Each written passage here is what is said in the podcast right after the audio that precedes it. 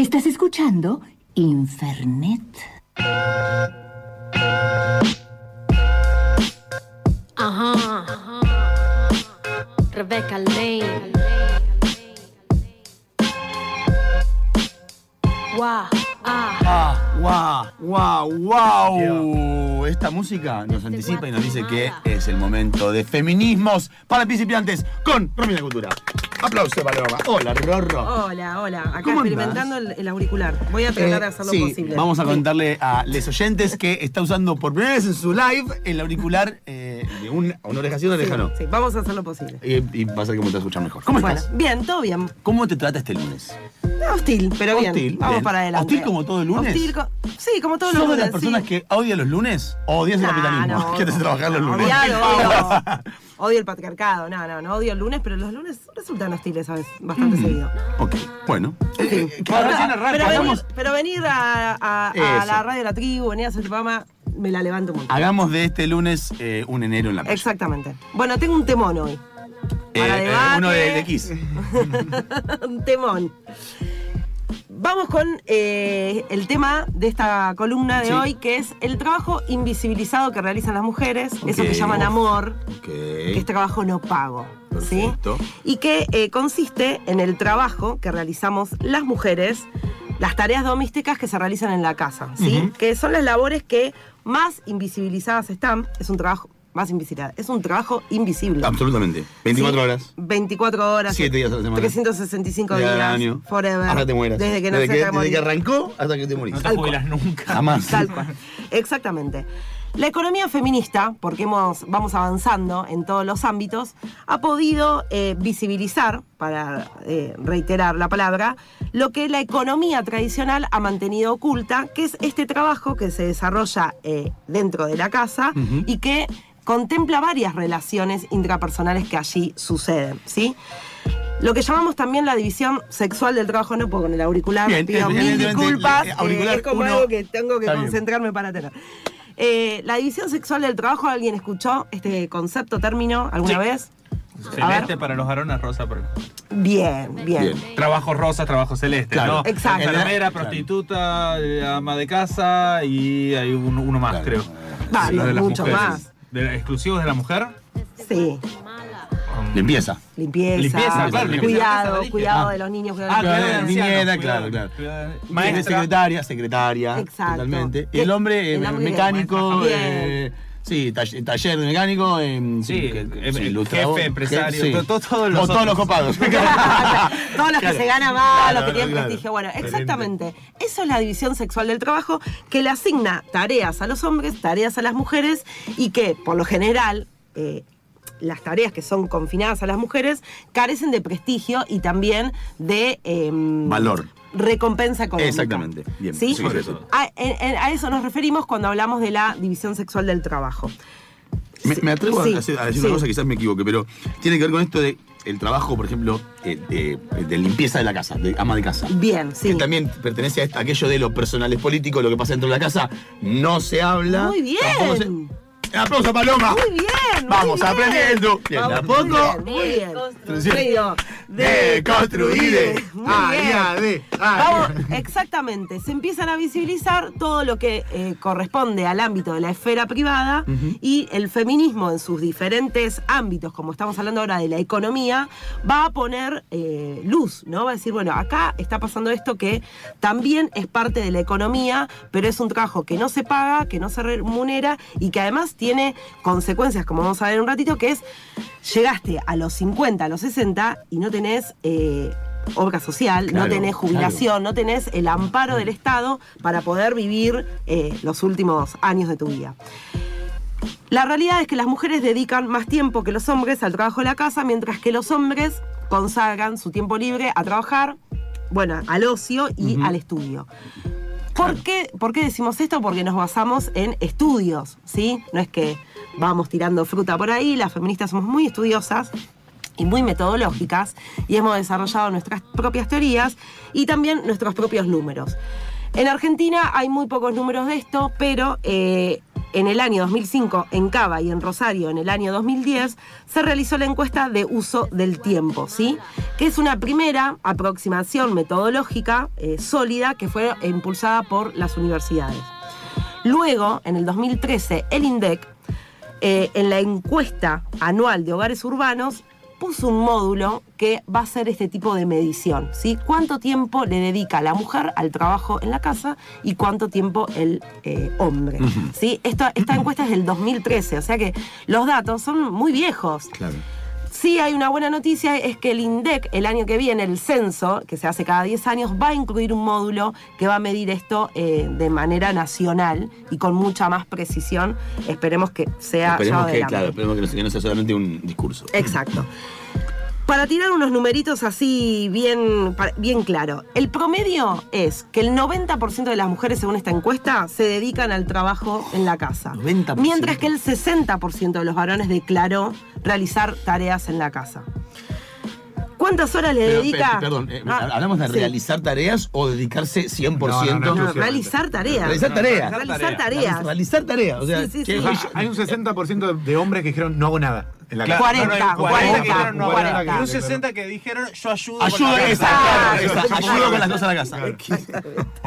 Exactamente. Bueno, para poner, eh, para ponerlo en horas diarias, las Sacando mujeres. pecho, ¿no? Yo ayudo. Sí, yo Oh, ayudo, yo lavo los platos, sí, sí, Machazo. sí. Pero yo eh, lavé la ropa. Claro. Pero si ordené todo puta, es automático. Es, tu automático Ah, ropa. Pero si me saqué la ropa sucia y la puse en el canasto de ropa sucia. Te estoy ayudando. ¿Qué pasa, Mirta? higiénico. Yo ni uso papel higiénico. Bueno, todo esto que es, ah, ja, ja, ja, qué risa, No, es claro. casi motivo de muerte dentro de las sí, relaciones sí, de pareja. Bueno, entonces, retomamos. Seis horas y media le dedican las mujeres por día a las tareas de la casa. Y los varones, el tres horas y media. Esto es un promedio a nivel nacional. Piensen que esto también después tiene la complejidad de los territorios. Claro. No es lo mismo en Cava, en las, en las urbes, donde el acceso al trabajo, eh, hay, hay más acceso al trabajo, eh, digamos, es- en- pensemos en las zonas rurales, ¿no? Donde estas tareas se incrementan. Claro. O en, digamos, en, lu- en- en los pueblos. Hay que pensar, no es todo uniforme, hay que pensar con su complejidad. Acá eh, esto es una columna y tratamos de tirar lo más general posible, ¿sí? Pero en promedio general, las mujeres seis horas y media, los varones tres horas y media. Esto habla de una pronunciada desigualdad en el reparto de las tareas. Y algo más, les tiro unos números para que pensemos a los que les encanta comparar con los países desarrollados. A ver, sí. Tiro datos de organizaciones eh, internacionales. Pueden entrar a la página Economía Feminita. Feminita, no feminista. Economía Feminita, que eh, son unas compañeras que suben datos eh, chequeados, posta, todo estudiado. Vamos a pensar, eh, la- a, la, can- a la gente le encanta hablar de Dinamarca, Finlandia. ¿Saben cuánto le dedican los varones a la tarea doméstica? ¿Cuánto? ¿Cuántas horas? ¿Cuántas horas? 91. Las mujeres, minutos diarios, ¿no? Minutos diarios. Finlandia, Finlandia 91 minutos diarios. El hombre. Es El una hora y hombre. media eso, claro. Sí, Tres horas me pareció un montón. Y, de promedio, y, las, horas. y las mujeres, acá estamos hablando de Argentina eso. Chamush. En, en Finlandia, las mujeres 137 minutos. Estamos hablando de los países media, con más igualdad de género, con más políticas públicas de inclusión. Sí, y mucho aún- más y aún así sigue siendo. Aún así. Vamos a Canadá. 83 minutos los varones, 133 Upa. las mujeres. Papá. Opa. Australia, Australia, otro país bastante desarrolladito. 93 los varones, 168 las mujeres. Y ahora sí nos vamos a los países más machistas, las capitales machistas. La India. 19 minutos los varones, Bueno, pará, pará. 298 las No, mujeres. uh, bra. espectacular. Campeones, no, o sea. campeones del machismo. Dios mío. Nos vamos a México. Upa. 75 minutos los varones, 280 minutos las mujeres. Claro, porque fíjate que vos tenés los machistas acá abajo, pero la mujer mexicana labura más que la mujer turca. Exacto, exacto. Y, que, y, y bueno, la India más No, que la, la India es la que mexicana. más labura lejos. Exacto. Pero miren, por ejemplo, Europa, Italia, 57 los varones, 57 minutos diarios, 204 minutos las mujeres. Estamos hablando de minutos diarios, No, no, no, ¿sí? O sea, es un desgaste de la vida cotidiana y del proyecto de vida de las mujeres tremendo. tremendo, porque esto es trabajo, ¿sí? Es un desgaste psicofísico y de la salud también eh, para las mujeres. pregunta, Romy, Sí. este, es un, este es solamente el trabajo no remunerado, digamos. Exacto. La persona que se dedica o, o trabaja de, no se dedica, se trabaja de limpiar casas o limpiar hoteles o limpiar lo que sea, no entra en este contexto, No. está remunerado. Claro, esta es ma- Exacto. madre de familia, madre de familia que se queda cuidando la tía, O que de queda cuidando los hija, hijos. hermana o quien sea, Sí, sí, mujer que sí. trabaja y se encarga de la Totalmente, limpieza de la eh, claro. casa. De su propia casa. doble jornada laboral decimos que tiene. Claro. Claro, totalmente, sí. Eh, decimos que la mujer que trabaja también fuera de su casa, ¿qué fue el- uno de los reclamos principales en los 70 de las feministas? El trabajo, el acceso al trabajo. Cuando las mujeres empiezan a acceder al trabajo formal, estamos hablando de no todas las mujeres, las mujeres blancas, las mujeres universitarias, digamos, Sí, que sí. terminaron la secundaria, lo, lo- lo que tienen, acceden algunas mujeres y otras no, esas mujeres empiezan a acceder al trabajo formal. ¿Qué van a decir? Uy, la puta madre, que queríamos trabajar, pero trabajo al doble. Porque las tareas de la casa las sigo haciendo yo, papi. O sea, el chabón, no, no, no es que dijo, uy, salió a laburar, no, voy a.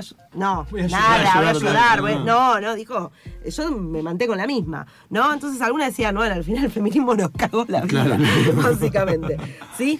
Pero eh, una cosa que a mí me interesa destacar y que uno va aprendiendo en el trabajo con, con las mujeres y, y construyendo nuevos saberes feministas y populares, es que las compañeras en el barrio me decían, eh, ¿por qué trabajo doméstico? ¿Qué somos animales? Ok. El término, la palabra ¿Qué somos doméstico. animales? Doméstico ¿Y cómo también se- tiene que ver. cómo- cómo? Tra- trabajo en la casa, tareas del hogar, digamos. eh, trabajo doméstico es, es muy peyorativo. Y Eh, lleva un poco a estar en cautiverio también. y Eso. lleva hasta tal, totalmente, totalmente. Eh, me parece que tenemos que repensar también cómo nos referimos a este tipo de tareas. Claro que sí. Eh, y, Es, y es pens- claro, es como en- empleada doméstica, es como medio. es Exacto, como, claro. exacto, exacto. Es que exacto. doméstico significa en la casa. O sea, vos tenés enemigos domésticos cuando en un país tenés luchas internas. O Claro, sea, se- claro, lo que, lo que es adentro de casa, pero, pero, sí la tiene una sensación de encierro, da, claro, perdón. sí. Exacto, exacto. Bueno, me parece eso interesante, lo traigo a modo de reflexión, como cosas que hay que volver a pensar. Pero el feminismo va a decir, eh, bueno, las, las tareas que eh, tienen las mujeres en la casa tienen un valor que la sociedad heteropatriarcal ignora de ese valor. De hecho, es una actividad que permite el funcionamiento del mercado. Claro. Porque si no hay una mujer que sostiene el cuidado de los niños, el cuidado de los mayores, lavar los platos, hacer la comida, hacer las compras, pagar las cuentas, no hay varón macho proveedor, como es el arquetipo de, de- de la sociedad patriarcal, que, que- que aguante trabajar y llegar a la casa y que te prendió todo fuego, ¿no? Digamos, entonces, eso tiene un valor en sí mismo. Desde una perspectiva feminista, nosotras, las mujeres, le planteamos que esa tarea es, tiene un objetivo fundamental, que es el cuidado de la vida, las relaciones intrapersonales, em, el cuidado del bienestar. Digamos, ¿cómo se desarrolla un niño si no hay nadie en esa casa haciendo la comida, Claro. eh, ayudándolo en el aseo, a hacer la tarea? Digamos, tiene un valor. La Las escuela. mujeres que trabajan en sus casas crean cultura, no son sujetos pasivos, son sujetos activos de la vida, ¿sí? Y que le dan otro valor al trabajo, que es el impuesto al modelo masculino, ¿sí? Las mujeres que trabajan en su casa no son sujetas pasivas, ¿sí? Son sujetas activas y también tienen derechos. Y hacen que se sostenga el mercado capitalista, eh, que en general tiene esta impronta masculina. Ni hablar, como la palabra de hoy es cine, se me vino a la cabeza la película Roma, que seguro muchos la vieron, que está en Netflix, eh, que habla un poco de esto, digamos. ¿A quién contrata una mujer de clase media alta para hacer las tareas del hogar? A una mujer. A una mujer a una mujer, de a una mujer migrante, una mujer de pueblos Claro. originarios. eh, eh, eso se da muchísimo. Es, se contrata a otra mujer. Ni en pedo metes un chabón a, a Claro, limpiar a tu casa.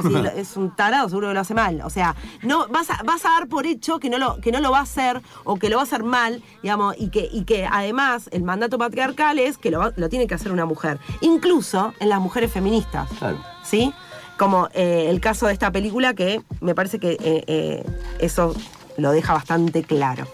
Y una cosita más para cerrar, quiero dejar implantado en esta sesión el concepto que lo trabaja Carol Gilligan, que es la ética del cuidado. No sé si alguien la, la No. había No. escuchado una vez o le refiere a algo. No. No, nada. No, ¿verdad que no? La ética del cuidado versus la ética de la justicia. No vamos a desarrollar tanto porque es bastante filosófico, complejo, pero vamos a hacer hincapié en esto. La ética del cuidado es un concepto que tiene como centralidad la responsabilidad. Lo que va a plantear con esta noción es que las bases de las sociedades capitalistas en lo que se basan es en el intercambio idéntico. Te doy en base a lo que me das. Me das 5, te doy 5. ¿No? Entonces ella va a decir, tenemos que basarnos en la responsabilidad, en lo que cada uno necesita, no en, en esta relación capitalista de te doy 5, me das 5, sino en la del cuidado, en la de la responsabilidad, en donde nos involucramos según nuestras necesidades, Mm. ¿sí? Y hay un cuidado en eso. ¿Cómo se llevaría a la práctica eso? una ¿Cómo- propuesta de Claro, ¿cómo- sociedad mejor, digamos. Exactamente, una sociedad ¿Cómo sería? en la, donde la práctica cómo sería? Con anarquismo. La- la- las mujeres- no, no, no. Las mujeres planteamos esta ética del cuidado, el feminismo lo plantea para todos, no para las mujeres, sino No, sí, sí, sí, para la sociedad, en donde se trabaja más la subjetividad. No damos por hecho que todos tenemos las mismas necesidades, sino que cada uno conformamos una sociedad. Somos sujetos individuales que nos movemos en sociedad y que vamos teniendo necesidades diferentes, Entonces, por ejemplo, justamente. yo te doy 5 y, que- vos me das, como yo necesito 10, me das 10. Sí, no, no, no pongamos así. en términos numéricos No, porque claro, porque parece, parece compl- total. Entiendo, entiendo. que es un valor de mercado y no es Claro, un valor de mercado. perfecto. Habla del cuidado de, de- de los seres, ¿sí? En lo sí. que vamos necesitando. Entonces, habla de esto, que la responsabilidad y la solidaridad, eh, so- perdón, solidaridad tienen que ser un deber ético para la sociedad. Y que la justicia y la responsabilidad es para todos. Y que también, me parece algo interesante, que esto lo plantea eh, Nuria Varela en otro libro que recomiendo, que es Feminismo para principiantes, como se llama esta columna, que es, es un antídoto para la violencia, porque nadie destruye lo que ha cuidado. Entonces, cuando pensamos en términos de cuidado, bajamos los niveles de violencia y establecemos otro tipo de relaciones más justas y más solidarias. Me parece que eso es lo que tratamos de caminar y de las feministas eh, hacer nuestro aporte para una sociedad más justa e igualitaria. Y obviamente, perdón, esta ética se va y, sorry, te corté. No, esta ética, eh, por supuesto, tiene, debería tener un impacto en el hogar. eh, si hay una mujer involucrada en, eso, en ese hogar, también entender que, que uno tiene una responsabilidad y una ética de cuidado de la casa. O sea, iría también por ese- lo Exactamente, por ese exactamente, tal cual. En tal una cual. familia, ¿qué? Tal cual. Limpia tu propia mugre, Tal claro, cual, hacete tal cargo cual, de tu mierda. Tal claro.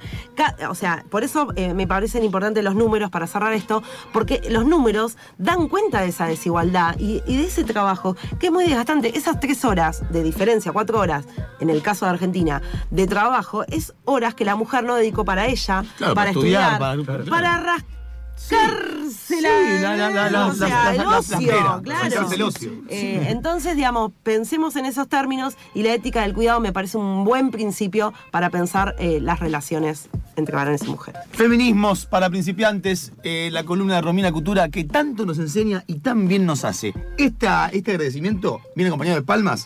Paloma, para ti. Gracias por venir, te Gracias queremos a ustedes. tanto, pero tanto que no entra en una historia de Instagram.